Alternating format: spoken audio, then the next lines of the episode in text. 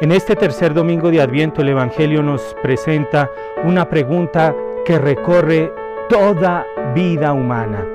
¿Qué debo hacer para llevar una vida auténtica? ¿Qué debo hacer para satisfacer los deseos más profundos de mi corazón?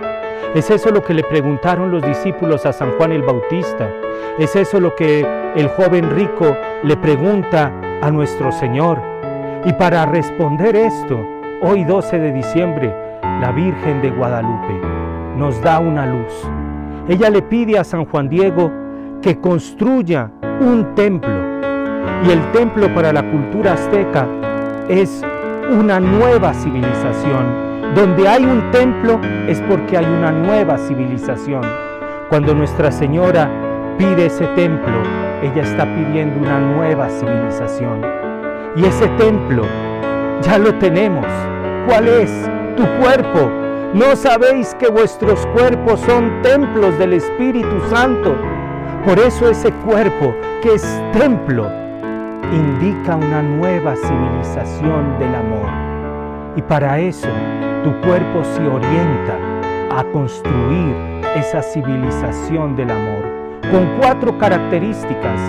Total, libre, fructífera y gratuita. Cuando el amor no reúne esas cuatro características, no es todavía un auténtico amor.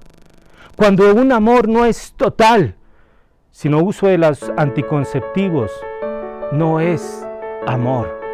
Cuando un amor no es libre, sino que está aprisionado a sus pasiones, no es totalmente un amor.